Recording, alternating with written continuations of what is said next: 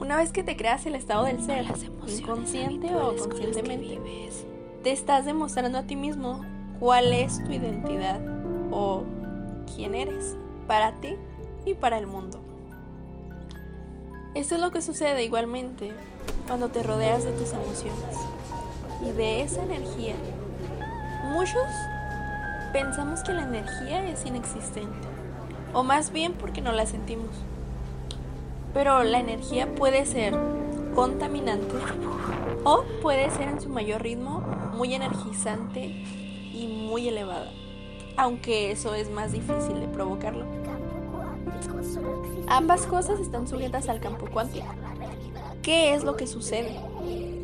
Bueno, mientras más pensamientos negativos llegan a nuestra vida, más acciones negativas hemos de cometer. A su vez, las emociones que liberaremos serán totalmente devastadoras. Ira, enojo, inseguridad, etc.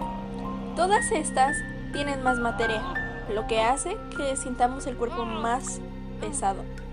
Mientras que la energía es mucho menor, por lo cual siempre estamos pensando en un físico y siempre guiamos nuestra realidad con algo que ya es conocido. Esta es la emoción de supervivencia. Mientras que las emociones elevadas son amor, cariño, simplemente en su estado más puro. Esta es una emoción elevada. Menos materia, más energía.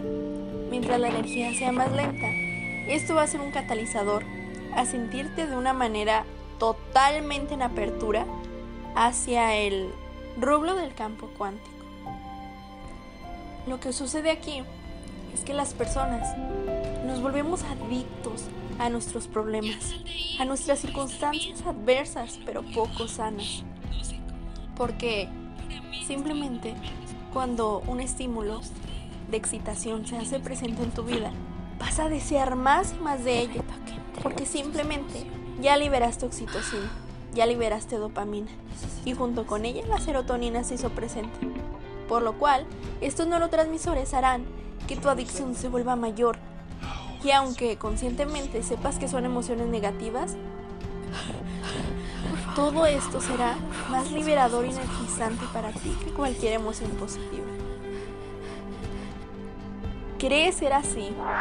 ¿Crees que te mantienes en la, en la armonía cuando en realidad es todo lo contrario? Y tu inconsciente lo sabe. Tu inconsciente quiere que salgas de ahí. Pero no lo creas tanto de esa manera, ya que muchas veces tu cerebro lo que quiere es lo mejor para ti.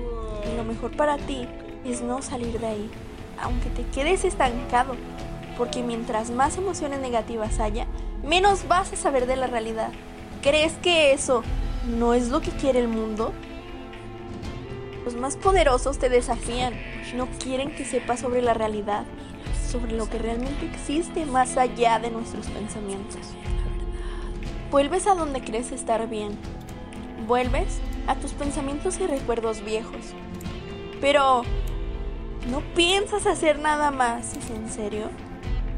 Recuerda que nos vemos sujetos a una mente y a un cuerpo. Una dualidad. La, mente, esa conciencia, como el cuerpo, el cuerpo es a sentir. Espero este podcast te haya gustado. Estás en ¿Vas en busca de tu realidad? ¿O te piensas quedar en la que ya te han implantado los otros seres?